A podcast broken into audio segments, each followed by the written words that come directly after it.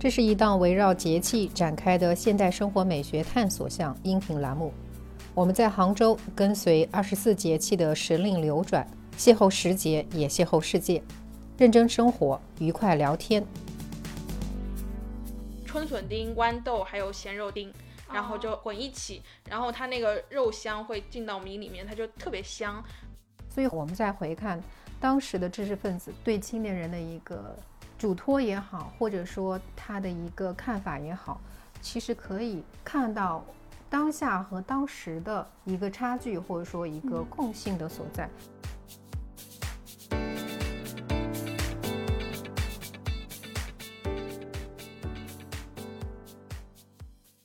大家好，我是非常非常期待夏天早点到来的唯一。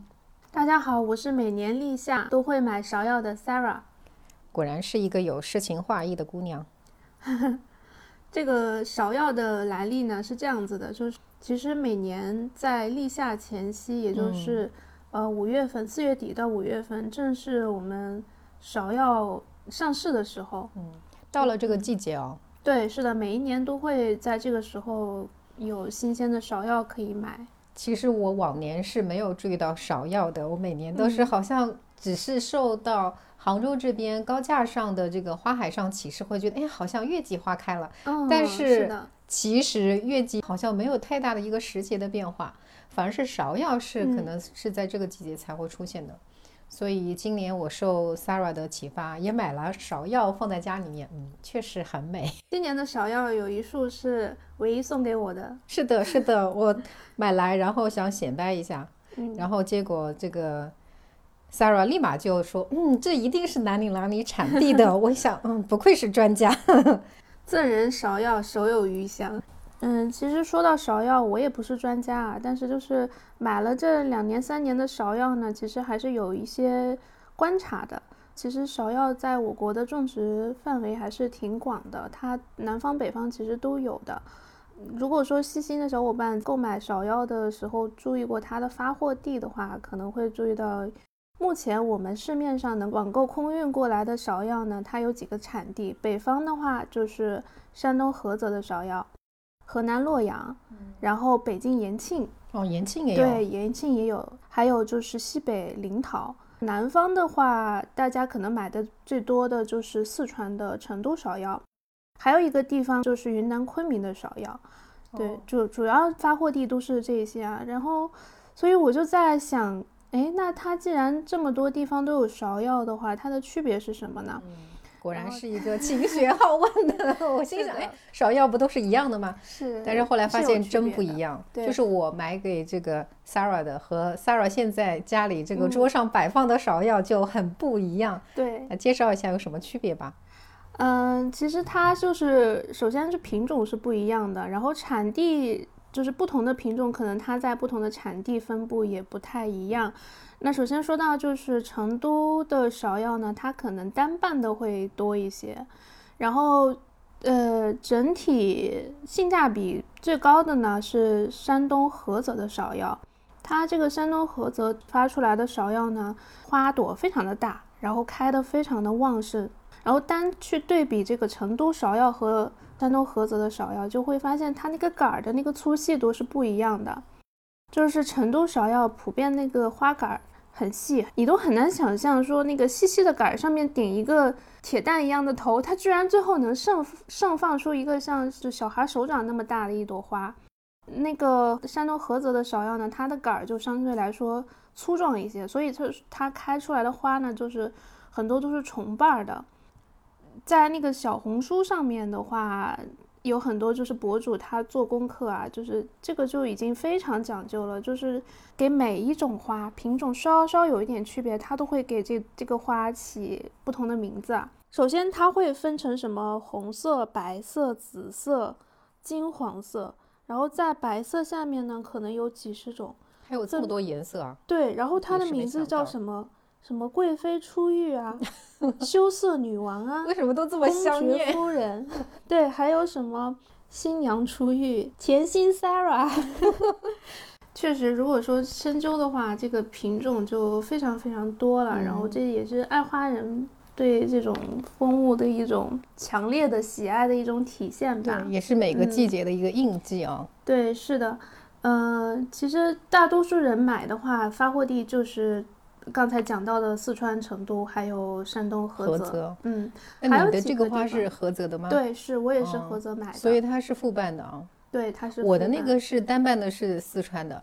嗯，是的。哎，那我们现在就直接来介绍一下这个复瓣和单瓣是怎么一回事。对呀，就是我开始以为是一样的，就后来开花了之后，哎，我发现它是单瓣的。我想，嗯，因为我刚好搜到了，就是说。有的是它复瓣的，里面的那个花蕊会慢慢开成花瓣嘛。嗯。然后我开始抱着期待它的那个花蕊能变成花瓣，后来看好像不太能。嗯。所以我才觉得，哎呀，原来可能是有单瓣和复瓣的区别。对，品种是不一样的。其实单瓣呢，它是更接近原生芍药的一个花型。就是它这个复瓣是怎么来的呢？说芍药它是有雄蕊和雌蕊的，那它这个复瓣它实际上。是呃芍药花的雄蕊瓣化形成的这个复瓣，嗯，而且它是后面后天培养的是吧？嗯，应该是一些基因的一个变化吧，或者说嗯混杂，对对，不同的这个品种它瓣化的程度是不一样的，嗯，就是有人是这么去区分的，有单瓣型、千瓣型，还有楼子类、台阁类。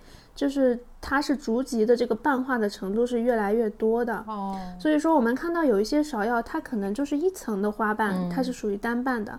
然后渐渐的会发现它开了之后，里面的这个呃复瓣呢，它像针状的，一根一根的。然后这种是瓣化不是特别严重的，还有一一部分，嗯，芍药呢，它可能就是复瓣会层层叠叠，像一个小包子一样开出来。嗯，是不是就是菏泽的这个好像就像是哦，嗯，小包子一样。对对，其实这个的话，大家采购的时候也可以问一下店主，就是说如果你喜欢复瓣多一点的呢，可以采购那种楼子类或者台阁类的，这种开出来真的真的是非常雍容华贵啊，对，不亚于牡丹。是的，我就觉得好像复瓣的这个芍药确实很容易和牡丹，嗯，好像容易弄混淆。那牡丹是不是也是和芍药是同一个时间节点？还是说牡丹好像是不是要早一点？是的，首先牡丹和芍药呢，其实呃讲到底它呃生长的那个地理环境还是挺相似的，感觉就是比如说我们和。河南洛阳，它是既产芍药也产牡丹的，而且这个洛阳当然就是以牡丹出名啊。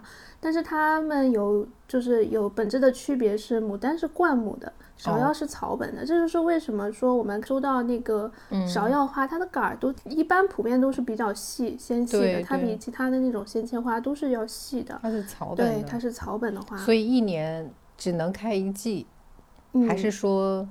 一年只能开一季，这就是为什么说每一年要重新要 买买都会要买芍药，没办法种啊。而且芍药和牡丹的花期是不一样的，牡丹通常是在三月份开，嗯，然后芍药呢就是现在这个时候啦，立夏前后。对，然后所以说俗语中有这么一句话：谷雨看牡丹，立夏看芍药。哦，嗯，是的。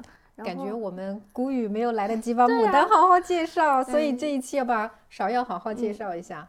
可能每一个节气都有一点遗憾吧。对，但是我能意识到这个遗憾也是个好事情。是的，可以留到下一年。那芍药怎么养护呢？嗯，其实方法也很简单，就是稍微大家注意一下，拿过来之后呢，有几个步骤啊。一是就是深水醒花。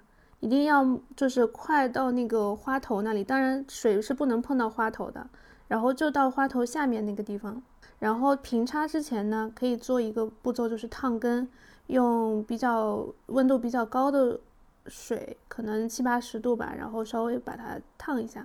我还要烫根，我都不知道，我每次都只是剪了一下根。嗯，这个也是我在刷短视频看到的，我也不知道。首先，我觉得就是大家可以先试试看了，如果说。本身就是醒花就可以的话，倒是这一步没有很必要。然后呢，就是说我们它一般发货的时候是没有开的，花没有开，花苞都是。然后开花前用深水养护，开花之后呢浅水养护。还有一个注意的一点就是说不要换太勤的水。就是我看到那个卖家跟我说说。呃，这个换水就像搬家一样，哦它受不了，就是每天都搬家，所以说开花花开之后就不要再去换水了。啊，看来我这嗯个懒人很适合养这种花。我前面那个芍药花就是一直没有换水，所以它开的特别旺盛。嗯然后我在想啊，是不是对它不太好？嗯，然后要不要给它换个水？看来是对的。很好养的，对。嗯然后还有就是说，有一些花，我们就是花友们会把那种就是怎么都不开的那个花苞叫做铁蛋，铁蛋 对，确实很嗯像。就是、如果说就是可以观察一下，三嗯天之内还是不开的话，我们就手动把它掰一下，因为因为它上面还是有一层那个绿色的，对，绿色的那个保护层，然后可以把它稍微掰开一点，然后看一下它能不能拯救过来啊。啊，所，所以嗯我想到了之前我养的睡莲，就是怎么都不开，嗯然后我又很温柔的只把最外面一层轻轻的给它掰开了，然后结果它还是没有开。啊后来我才知道，不能这么温柔对它，还要整啊个全部掰开。对，是的，我也不知道睡莲是什么节气，夏天呀，莲花不都是夏啊天吗？对我感觉哦，所以说我最喜欢的夏天，有很多花，对呀，嗯好像也并没有，夏天好像主要是很多。的，很有吗多的？有什么？很多的。其实夏天的花，你发现没有？其实我说几个花，你听听看啊。石榴花、绣球花，还有我家楼阳台上面的朱顶红。哦，快介绍一下你们家的朱顶红，我觉得这是这个、嗯这个春天的一个啊春末夏初的一个嗯，极大的惊喜和收获。其实刚才我说到这些花，你有没有发现它比那个春天的那种桃花、李花、嗯杏花要大气很多？首先它那个花型就很大，对，对吧？其次它的颜色又很艳丽，就是说。到了初夏之后，其实这种嗯生物、或者说我们开花植物，它已经到了一种就是争奇斗艳、姹紫嫣红的一个状态。它跟春天的那种萌动的那种感觉又不一样的。嗯，然后那要介绍朱顶红呢，其实这个目前这个花市上面还是流通的比较多的。如果喜欢养花的花友应该不会陌生，就是说朱顶红它是它是从种球上面冒出来的那个花剑，是不是就是刚开始买回来就像一个洋葱头一样的？对，就是一个球。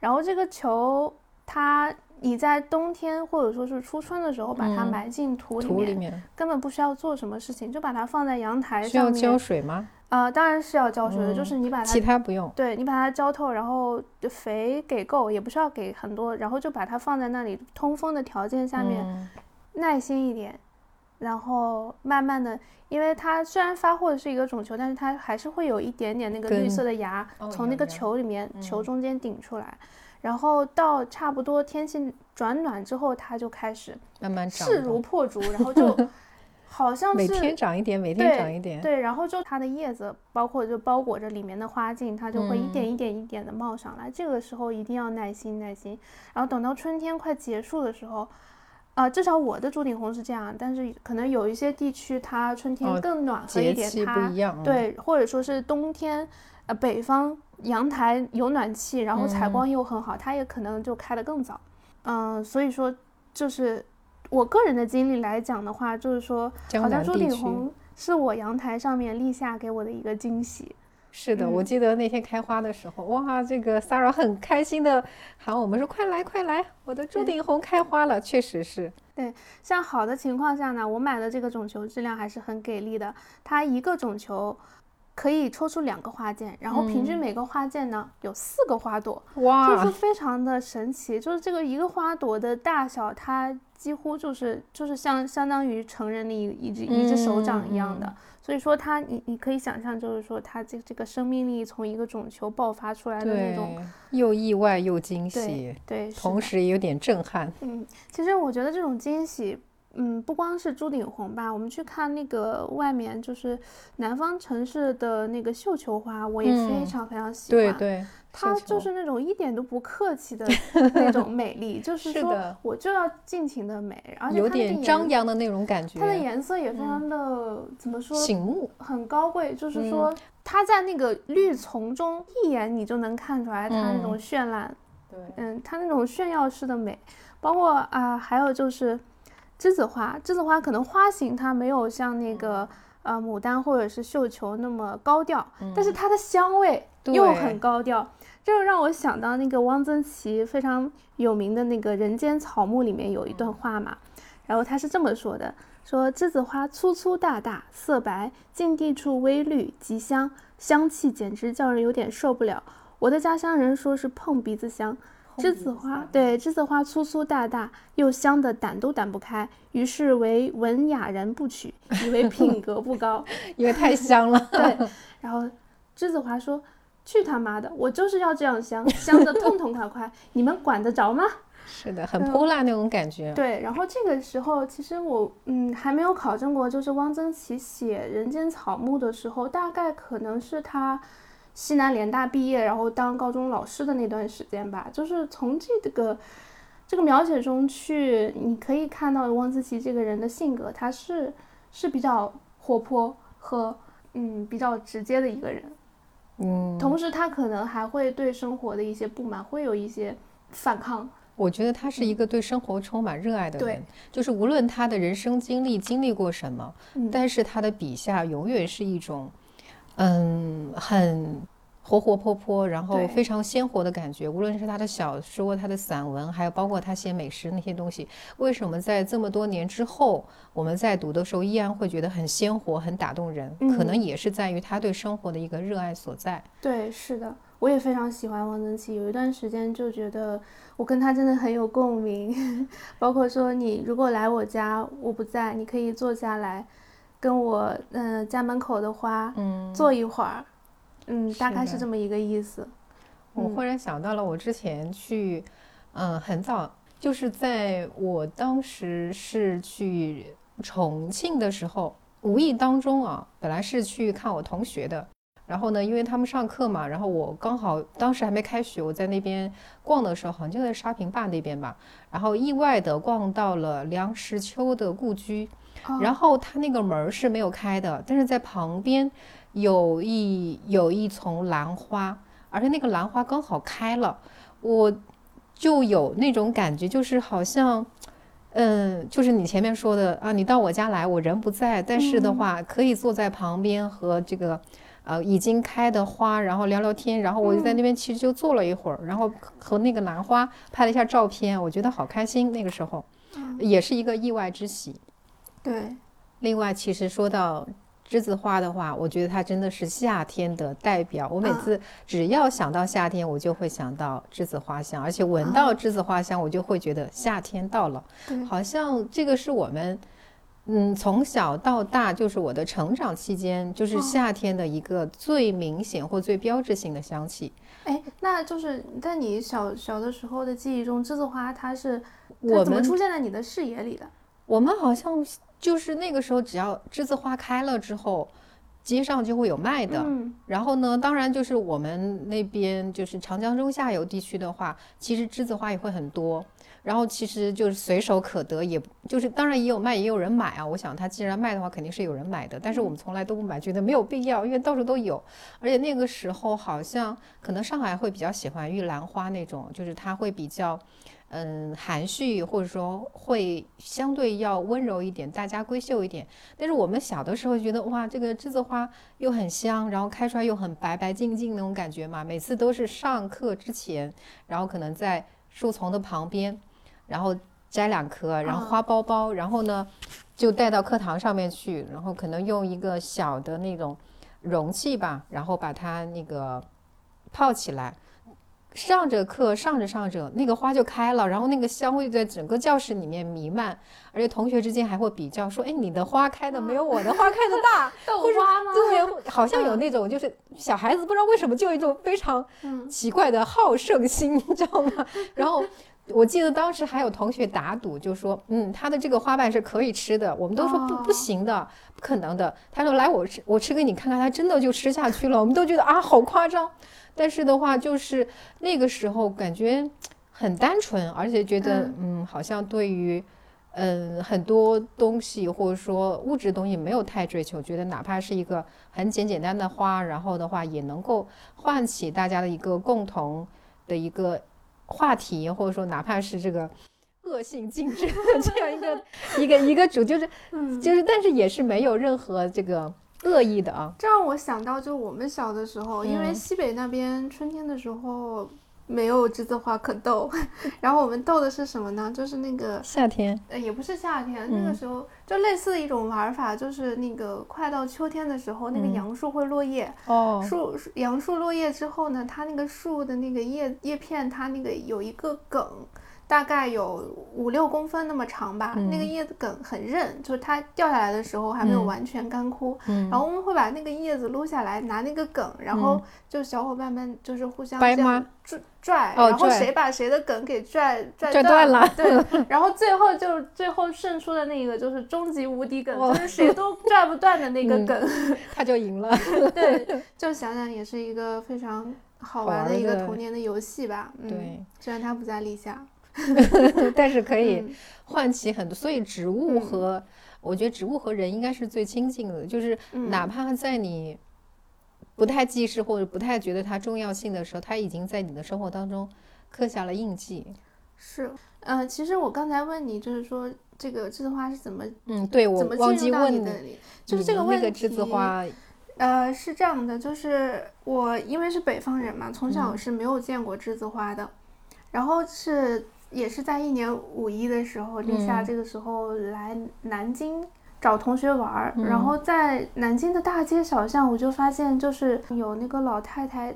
卖揣着一个就是嗯。篮子，篮子里面嗯。就装的是这个栀栀子子花花呀，嗯。可能还会有那个茉莉花，哦，就是这些小小的花。当时我就觉得哇，这个南方人真是太热爱生活了，因为就是我觉得什么花值得卖，在我们北嗯方人的眼里，好像就是一定要开的非常绚烂的那种花才值得嗯说作为一个商品去去就是好像购买。增加喜气的那种感觉，对对，一定要？就是说装点生活，要别人看得嗯见，哇，一眼认嗯出来那种带有某一点点表演色彩或者说是炫耀感的。嗯但是我觉得栀子花和茉莉花，它其实就是一个非常悦己的一个东西，就买来之后，就是肯定首先是让自己的心情会很好，嗯。嗯，而且就是非常。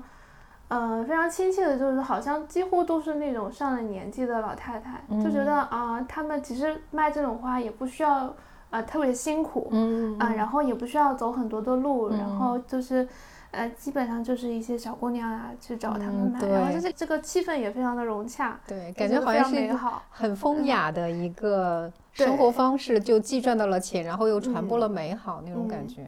嗯、就一方面觉得风雅，一方面又觉得它确实是老百姓生活中的一部分。，对，嗯，好的。说起立夏的话，总是感觉好像夏天就要到了，所以我说看到立夏就感觉我最喜欢的季节快到来了。但是我们录制离立夏其实非常近了，并没有任何夏天的感觉，反而好像一夜回到了解放前。对，现在的温度是十度以上下上上，嗯对，还是有点冷的。然后昨天在楼下排队做核酸的时候，还感觉那个风吹的还是蛮凉的。对，好像都有嗯点吹感冒了吧？嗯，是有一点。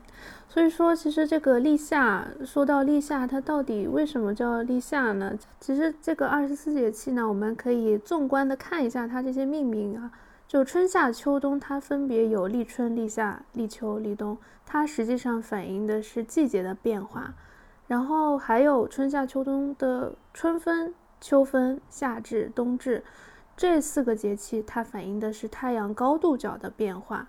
也就是说，能真实让我们感受到夏天那种炎热，其实是到了夏至的时候。对，夏至好对像才是真正的夏天到来的。嗯，夏立夏呢，更像是一个季节的过渡，就是告诉我们，哎，这个时候呢，春天已经进入尾声了，马上要来，夏天要来了。嗯好像是一个标志性，就说嗯，春天已经不长了，要春日余额不足。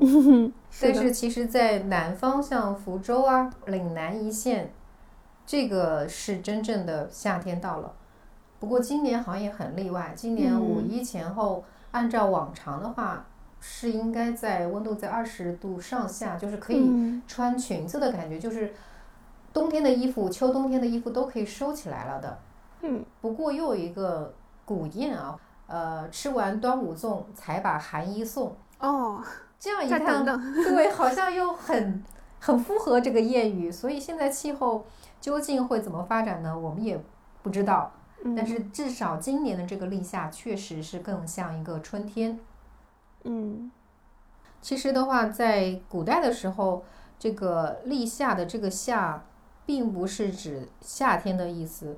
那么他们更多的是觉得是大的意思，因为春天播种的植物到这个时候已经直立长大了。那立的话是直立的意思，大或者说夏的话是长大的意思，并且隶书也有一个说法，是说斗指东南为，为立夏，万物至此皆长大，故名立夏也。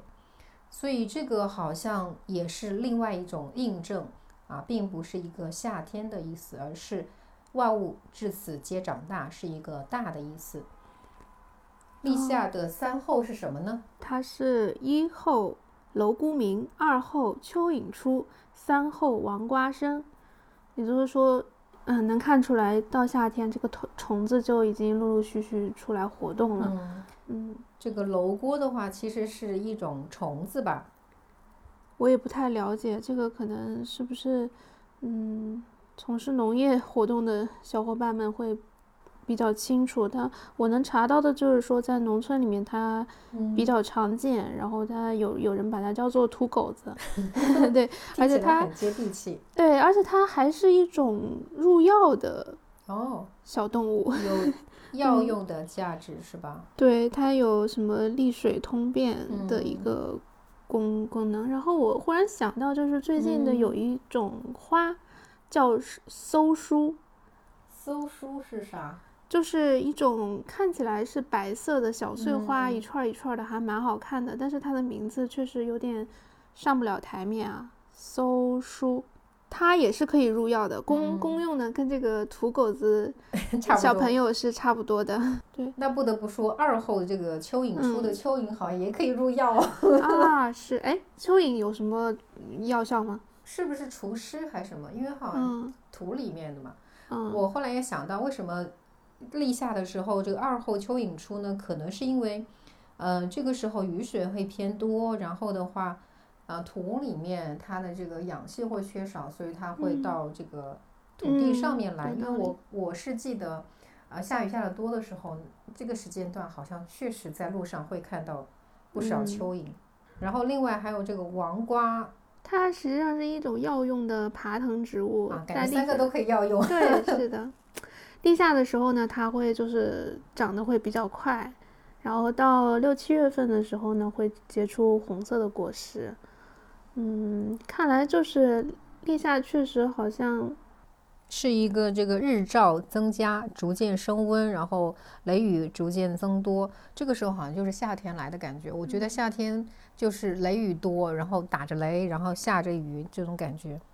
是的，雨实在是太多了，而且紧接着我们下一个节气的时候呢，可能雨会更多，大家就要做好这个防潮的准备了。是的，尤其是南方的同学啊，这个真的是回南天，我估计是大家听了都要抖一抖的 这个天 气。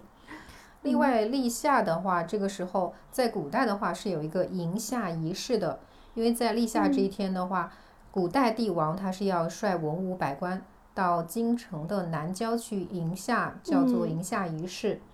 据说是君臣一律穿朱色的礼服，配朱色的玉佩，连马匹和车骑都要朱红色。可能是不是因为感觉这个气候越来越热，它是不是要应和这样一个哦，呃氛围，以表达对丰收的祈求和美好的愿望。然后在宫廷里的话，立夏立夏日起兵，赐文武大臣。那么这个冰的话是真的冰哦，是上一年冬天储藏的，然后是由皇帝赐给百官，相当于是啊夏天快来了，可以提前做好防暑降温准备。是就公务员的一个福利了哈。感觉是嗯我们以现在这种这个思维去理解当时的一些这个风俗。同时，在立夏这个时候，还有一个，因为呃夏天快要到来的时候，意味着春天就要走了，所以江南、江浙这一带还是对于春光明媚的日子，相对而言会更留恋一些，所以有这个惜春、见春，这个见就是送行的意思。这样一个仪式。所以崔莺有一首赋所说的立夏呢，就是迎夏之首，莫春之垂。吴偶丁的立夏诗里面呢，也有“无可奈何春去也，且将阴损见春归”，都表达了一种对春的一个依依不舍吧。对，包括像韩愈在《晚春》当中，他有提到“草树知春不久归，百般红紫斗芳菲”，这个就是说明连植物都知道啊，春天要走了，开始盛放的更加热烈。想挽留春天的脚步，同时，也是应和这个气温越来越高的后面的夏天。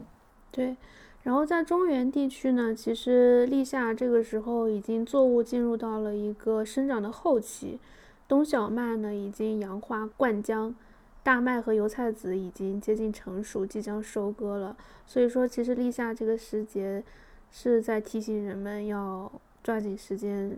嗯，开始春耕夏种，所以夏天是一个非常关键的季节。这个时候，农民伯伯一定是很忙的。对呀。那么回到当代，其实立夏呢，我们也会有一些还从传统的生活里面留下来的一些习俗啊。这期我们很高兴的请到了一位。江浙当地的朋友给我们介绍一下立夏的习俗。那请垫垫来为听众朋友们打个招呼吧。大家好，我是又想吃豌豆饭又想吃乌米饭的吃货垫垫。感觉豌豆饭是立夏这一这一天必须吃的吗？还是有什么习俗讲究吗？嗯，这个确实，就我们从小到大，老人就会给你烧，就类似于。到某一个时节，他会给你做出一道，他说这个时节特别必须要吃的。北方人以过逢年过节吃饺子一样的是吧？什么节都是吃饺子。对，嗯，然后我记得小时候就是吃那个甜口的，就是糯米饭和白米饭应该混合，然后加了呃豌豆，就是圆圆的那个，有些是叫蚕豆，就有一点点甜甜的。对对对，然后又加了。当季那个时候春笋还是快，还是会有一些春笋丁、豌豆还有咸肉丁，然后就混一起，然后它那个肉香会进到米里面，它就特别香。还有咸肉是吧？对，它就靠咸肉腌的那种风干的。就是咸肉丁、笋丁和豌豆。是，另外不会再放盐，就靠那个咸肉的香气和入到饭里面。所以那个是，就是你吃饭的话，那是一。就是菜加饭，然后也不会再去，不用做其他的菜是吗？就一一顿饭就可以解决了吗？嗯，偏向于只是一道类似于甜品，像甜点一样，就是说，但是会比较隆重的会拿出来会吃。那我们另外也会吃一些饭，正常吃饭还是该有的菜还是有的。对，嗯，然后我们那个时候还会有豆蛋。哦，我们早上可能会让妈妈们就是准备煮好几个蛋，可能两三个，然后我们就揣着到学校里去跟大家斗蛋，就你跟我斗，然后看谁先破了，好的你就败下了阵来，然后赢的那个人再拿他的蛋去跟另外一个同学去碰。是生鸡蛋还是熟？熟鸡蛋，熟鸡蛋。对，一定要是熟鸡蛋。有技巧吗？怎么样会赢呢？技巧我只记得。我们最后赢的那个同学，他妈妈不小心把个鸡蛋，就是那个蒸锅可能没有托住，它掉进了饭里面，然后它那个外表皮就是有一些米浆，一对有一些米浆，反而它那个是就是 有一层保护层，非常的坚硬，它它是最后剩的那个。他们还会那个时候看是大头还是小头，但是很多时候。我们没有那么多鸡蛋，或者说没有那么多蛋能斗，你失败了你就失败了，就是你不可能踹，对你 没有踹很多蛋去试。那如果。那个豆蛋失败了，那个蛋怎么办？把它吃掉吗？对，我不知道我们的听众里面有没有小朋友，还 就是过这个立夏的时候，还会去跟同学玩这个豆蛋的。好有意思。哎，我就是，那你们那个时候有没有说，就是有人在这个鸡蛋上面发挥一点艺术天赋，去画点什么东西呢？保证自己能赢的呀，必胜。要是后面知道的话，等到可能上了初中、高中。可能还能像圣诞节的那个复活蛋一样，就会也其实也会比较，但是当时却是很朴素的一个游戏。对 这些东西，尤其是这些立夏的那些节气啊，或者是什么，很多时候可能都是小学的班主任，然后组织、组织，师对对对，他会有引导，难道他会组织一个斗蛋大赛吗？对他们有可能会？嗯提前几天就跟你说，哎，我们马上到什么节气了，哦我们会有一个什么活动，大家可以回家去准备什么东西，我们过来做一些什么游戏。现在学校的这个形式，或者说学校形式也会。嗯相对多样一些，就不只是单个班级，或者说有些可能班级联谊，或者整个嗯就是。但是以前的话，就是说是还是以家庭习俗为主，然后就带到教室里面，带到课堂上面。对但是现在就好像从学校的课堂里面要带回到家里，就是因为学校布置了这个，哎，好像我们要过这个立夏节，所以家里要煮鸡蛋给我带过去，到学校去斗蛋，好像这个角度和传承的一个方式好像有一定变化了。对，现在可能会偏向于由老师就是引导，可能会偏多一点。因为呃，如果只是家里面说，如果是其他同学没有一起配合的话，他其实玩不玩不了这个游戏。没有那个氛围。对，而且现在因为人口流动比较大嘛，有的可能就是像我们都是流动过来的人，对 他可能没有这个风俗，或者嗯嗯说嗯，是也哪怕即便是江浙一带的，但是他家长可能是比较年轻的，是是，他可能也。会遗忘掉，或者是这样，对嗯所以可以也可以见得这个感觉做小学老师也挺不容易的，要懂很多东西。就是非常的丰农富，耕文化，它好像也会慢慢从虽然慢慢从城市文化当中消失了，或者说嗯变淡了，但是又会通过城市的另外一种形式去嗯传承下去。只不过它可能虽然方式改变了，嗯，但是这个传承还是会继续流转的。是。那除了豆蛋，然后吃这个豌豆饭，豌豆饭好像还有个乌米饭呀。呃，对，乌米饭这个，我从小的生活环境倒是没有这个饭，但是我是上了大学之后，从江苏的同学那边我才听说，就是正好是碰到了那个同学，他们家他们那一带有这个习俗，他告诉我，立夏我们吃乌米饭。我们当时就很好奇，又蛮惊讶的，什么叫乌米米饭？然后是它怎么样产生的？他说是一种植物，洗了那个汁水，揉搓出来之后进了糯米，它会变成乌紫色，哦，所以叫乌米饭。后来我查了一下，是一种叫南竹的灌木，它的叶片揉搓，或者说现在可能会用破壁机、嗯，榨汁机，只要把它搞碎了，应该都有那个黑色的 汁水是吧？我估计我有个肯定也会有我有个问题啊，就是呃，为什么要这么去做？就是给米饭染个色有什么讲讲究吗？或或者者为什么说有这个必要？是它肯定是说取这个汁液，这个汁液是有什么药用价值，还是说是什么特殊的含义呢？啊，民间确实是相信说吃这个乌米饭，它可以驱风解毒、防蚊虫叮咬，所以他会选择在立夏这天吃这个乌米饭，因为蚊虫就开始多起来了嘛，就是寓意也是平安如意呀。我还看到有一个这个乌米饭的广告，因为现在乌米饭在江浙一带还是很流行的。广告 说乌米饭有祛风解毒、补益脾肾、安神明目、乌化等功效，感觉太是 包治百病。但是不得不说的话，确实是好像不仅是立夏，好像说四月吧，嗯好像都说是江浙这边吃乌米饭有这样一个习俗。哇，这个更加夸大，整个四月都可以吃哦。整个四月应该确实都可以吃，因为这个植物正好哦，在这个季节里，可以在这个季节嗯，而且前面我们吃的豌豆饭是等于是咸咸口的他们习惯是撒白糖，白吃甜口的。哦对，所以其实感觉就是江浙这一带在立夏还是有很多风俗的。除了店店讲到的，我还查到说这个浙东的农村啊，立夏有吃七家粥的风俗，那就是这个务农的人家左邻右舍互相赠送豆米，还有和黄糖一起煮成一锅粥，叫做七家粥。它的寓意就是说，吃了这种粥的话，邻里和睦，可以一心去下耕下种。它是最终还是落脚在下耕下种上。那除了我们前面讲的这个呃豆蛋呀，然后这个吃五米饭、豌豆饭，那应该好像还有一些习俗的啊，点点。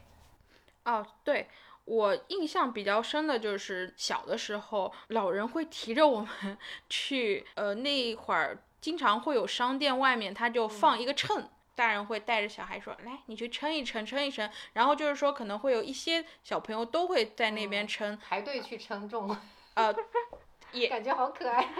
对，呃，主要是就是说，大人就是想看看说，哎，你一年了，是不是长个了，是不是又变重了？那是不是有讲究？我看到好像有的说那个那个秤的那个秤砣只能往外去扒拉，不能往里扒拉，好像是不是有这样一个说法？感觉从店的的表情当中 看起来好像并不知道这件事情。确实，秤砣往内收是指你不够精良，你得往回收收，所以就是。可能都是希望说，都是就是往外对。哎呀，那时候的人都是希望自己体重千万不要降下来。对，但是我们现在都在希望说减减肥。哎，唯一你知道吗？其实杭州有一个立夏节，就在杭州本地啊。杭州居然有立夏节啊？对，是的。这个立夏节呢，它是在半山，然后在杭州居住的小伙伴肯定知道这个地方啊，它就在我们目前的拱墅区。半山我好像有去过，而且还专门去爬了那个半山的。但是你都不知道有立夏节，对吧？对啊，从来好像都 并不知道的感觉。对，就是说，哎，其实你看杭州也说大也不大一个城市，我们在这生活时间也不算短，都不知道很多有意思的事情。这里呢，其实我也是在前几天。啊，查阅相关资料的时候有看到过，其实这个活动它应该是从之前，呃，明代之后就就传承下来的一些民俗节日组成的一个一个节节气活动吧。然后现在的可能就是当地的一些政府有把这些民俗保护和传承的比较好。目前呢，在这个立夏半山节的时候呢，会有各种各样的这个。游园游园活动，然后包括什么残花会，呃，立夏祭祖啊，然后迎春迎夏的一些仪式呀，还会有很多好吃的好玩的呀。说的好想去。是的，然后我看他们那个公众号发的这个文章里面，就是很多都是就是大人带小孩过去玩嘛，然后接触一些民俗的活动啊，然后一起在这个。啊，夏天的这种和煦的阳光下面，一起做一些户外的运动啊，也挺好的。但是这次因为疫情，好像就在半山特别厉害，估计可能这种群体性的嗯肯定是取消了，对，很难了。对，那我们期待一下明年嘛，争取明年去参加一下半山的立夏节，感受一下是的杭州的这个立夏的一个风俗。嗯。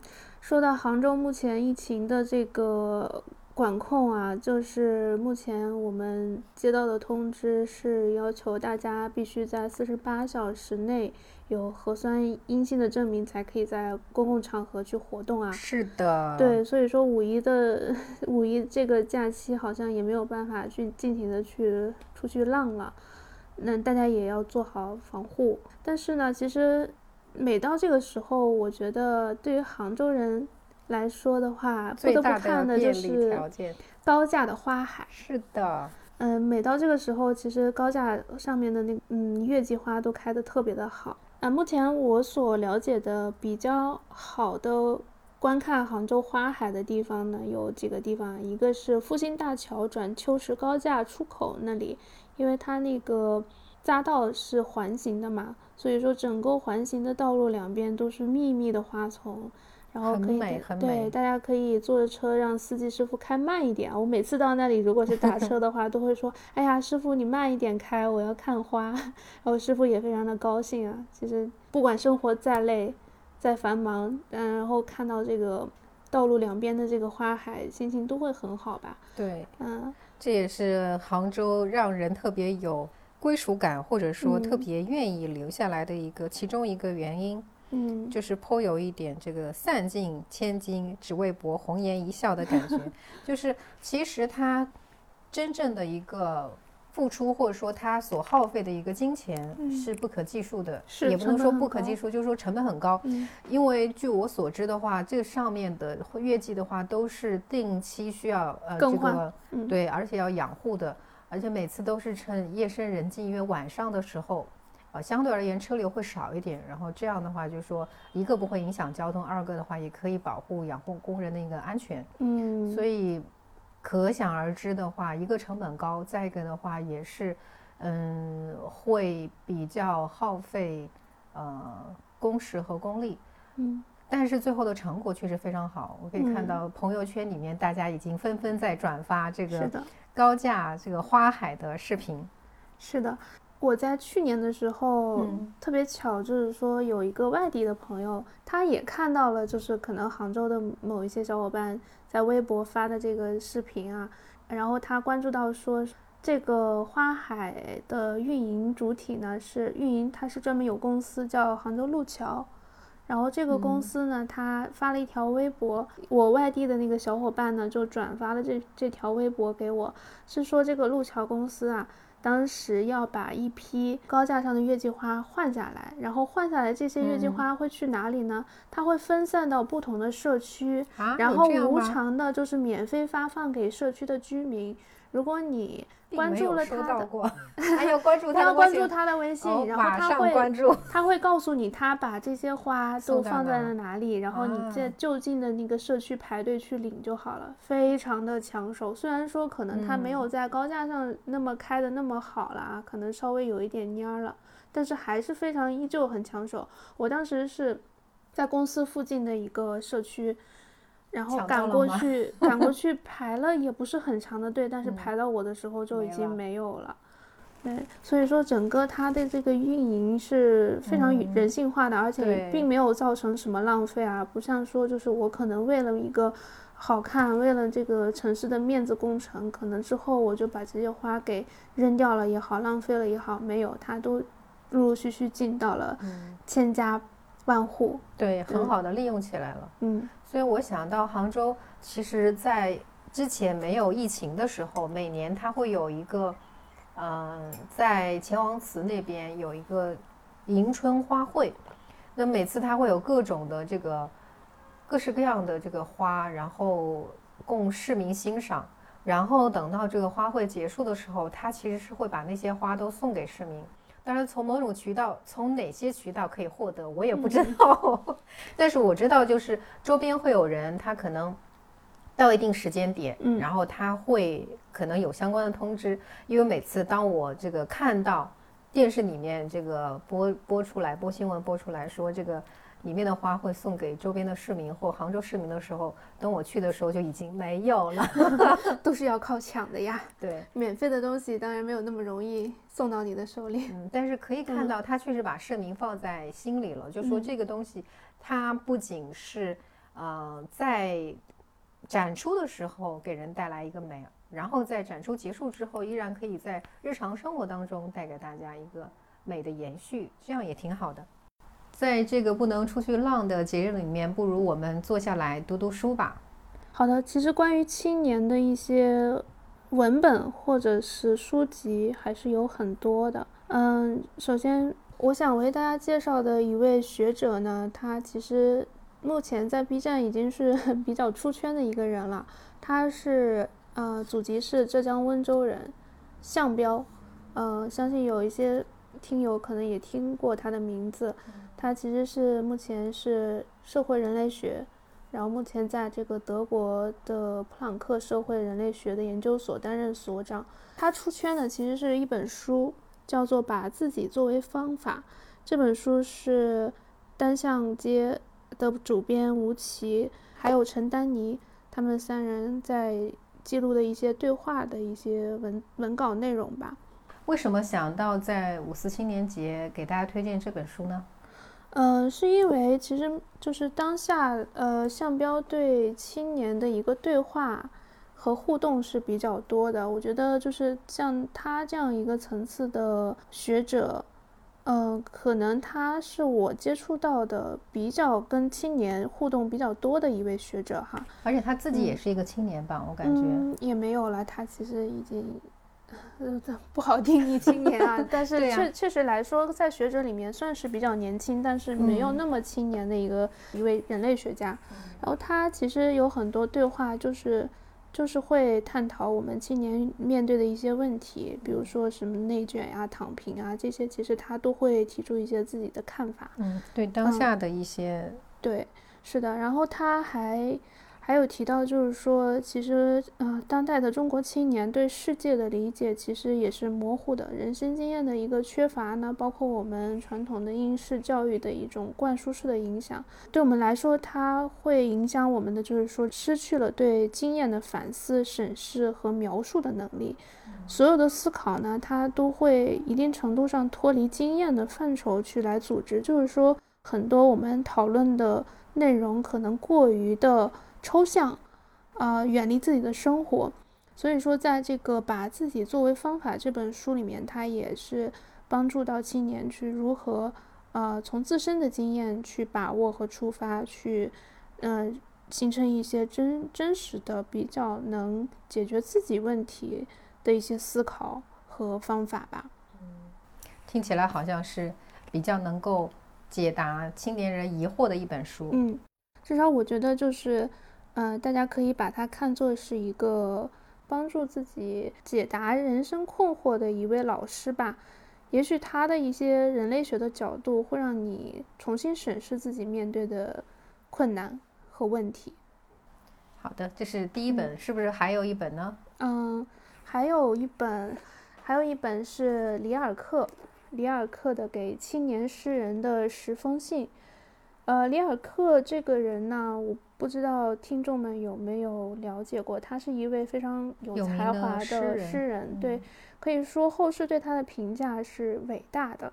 他是一位奥地利的诗人，然后，呃，去年的时候有一档出圈的那个音乐音乐综艺叫《说唱说唱新时代》，然后这里面呢，其中有一位选手，他也是 B 站的 UP 主，叫鱼翅 Fin，然后他也是一个非常。有思想的一位青年啊，他写的这个虽然是 rap，但是他那个歌词的内涵还是非常深刻的。然后他其中有一首歌呢，叫做《给青年社畜的一封信》。嗯，对。然后它里面的一些，呃，我我之前没有看过这个里尔克的这本书，所以说听到他那个歌里面的歌词，会觉得哇塞，为什么他会把词写得这么好，这么精确，然后又这么有力量，传达给我的那种。对现实透彻的一个观察，包括就是对观察之后还会有信念去，呃往前走这种震撼，让我点开了的评论区，然后发现大家都在讨论这一本书，嗯，呃，所以说后来我拿到这本书也是一口气从第一封信看到了最后一封信，才发现呢，其实鱼翅他这首歌里面很多歌词都是借鉴了其中的第六封信。哦，我来翻一下，他呃写于当时的一个圣诞节，它是一个重要又热闹的节日。但是呢，里尔克偏偏就谈起了寂寞，说青年总是会无可避免的遭遇或忍受寂寞。呃，里面的一些谆谆教诲还是非常值得青年人去吸收的。同时，我想呃特别提出来的是第四封信。这封信呢，是青年诗人写给里尔克的，是大概是一九零四年五月四号前后啊。虽然说五四青年节是专属于中国青年的一个节日，但是说国外是没有的。对，但是但是好像就是一到这个这个时候呢，可能青年人身体 内内心荷尔蒙的一个萌动，总会有一些想要表达或者说想要去创造的一个冲动在吧。所以说他在这封信里面谈了很多啊。包括对嗯性的一个看法，这个性的范畴呢，里面包括这个 sex 和 gender 这两个概念，还有就是包括他如何鼓励青年去创作，还有如何对待他人，对待比自己无知的人，对待老人，如何对待长辈，对待父母啊，对待自己的职业身份，很多很多我个人的困惑都是通过这个第四封信解开的，嗯。重点推荐大家读第四封信，好像是。但是我相信，如果你拿到这本书的话，真的是，嗯，每一封都会读下来的。嗯，好的。那除了我推荐的两本，魏一还有一本书要推荐给大家。嗯，这个其实是一个命题作文。本来，呃，我们想可能两本就差不多，但是想一想，好像。呃，需要有一个中国的相对应的，也同样是给青年的信，呃，就找到了朱光潜先生在二十世纪二十年代末的时候写给青年的十二封信。嗯，每一封信其实篇幅不太长，呃，并且的话，可以说这十二封信文如其人。呃，在朱先生的这个文字当中，可以看到他循循善诱，又温润如玉，同时自有风骨。我其实对周光潜先生更多的是停留在之前是停留在美学家的这样一个身份，但是通过这个给青年的十二封信阅读之后，我发现他给了我一个全新的认知。此前的话，我在齐方圆的《巨流河》当中看到了一个另一面的。周光潜先生，他是一个爱国，并且是充满着呃教育和觉醒者，甚至带有一些呃悲剧色彩的人物。但是在这个十二封信当中的话，让我看到了他更多的有血有肉的部分。从这十二封信的主题来看，是有虚有实，而且虚实相生的。我觉得从这个信的写作来看的话，它一个是有一个时代的原因。因为在民国这个时代，它是一个百家争鸣、百花齐放的一个时代。那个时候的话，知识分子他是深觉自己的一个责任非常重大，而且他觉得自己具有一个启发明智、结束蒙昧时期的这样一个重担的。这是我觉得知识分子最具有自己一个责任心的时代。所以，我们再回看当时的知识分子对青年人的一个。嘱托也好，或者说他的一个看法也好，其实可以看到当下和当时的一个差距，或者说一个共性的所在。有些问题可能现在依然存在，有些问题虽然它可能不存在了，但是它会以另外一种形式，可能在我们的生活当中，或者说可能会在未来继续存在。所以，我想青年人的烦恼是有一些共性的，当然也有一些个性的，比如说。在朱光潜先生写的那个当下的话，当时的中国是一个内忧外患的中国，所以我想朱光潜先生他当时是身在国外，那么是从夏勉尊先生的这个序，当时他是一九二九年的一个序，可以知道的话，朱光潜当时第一个他年纪还比较轻，所以说在给青年的十二封信当中，他更多的面向的是比他要小的中小学的这样一个青年。因为他自己其实也是一个青年，所以无论是在他的这个信里面，还是后来他在执教的时候，对齐邦媛先生的一个谆谆教诲，都能看到他对于青年人的一个热爱，对生活的一个热爱和对祖国的一个热爱。回到嗯，有个问题就是说，他当时写这十二封信的时候，是明确的是有一个。就是特定的对象，还是说他那个时候就已经有意识，说是面向公众去写呢？嗯，其实这也是一个命题作文。就当时的夏勉尊和他是有私交的，嗯，所以他是向这个朱光潜先生约稿啊，他觉得话是需要对当下的一个青年人有一个这个呃文字的一呃祈祷，因此在这个给青年的十二封信当中，他写的也是。非常的平易近人，文字很简白，但是的话也能看到他的一个循循善诱，几乎每一段一个主题，然后主题和主题之间的转换都非常清晰。所以的话，我想在这里推荐给大家的原因是在于，我觉得不仅是对当时的青年，我想对当下的青年应该也有一些启迪。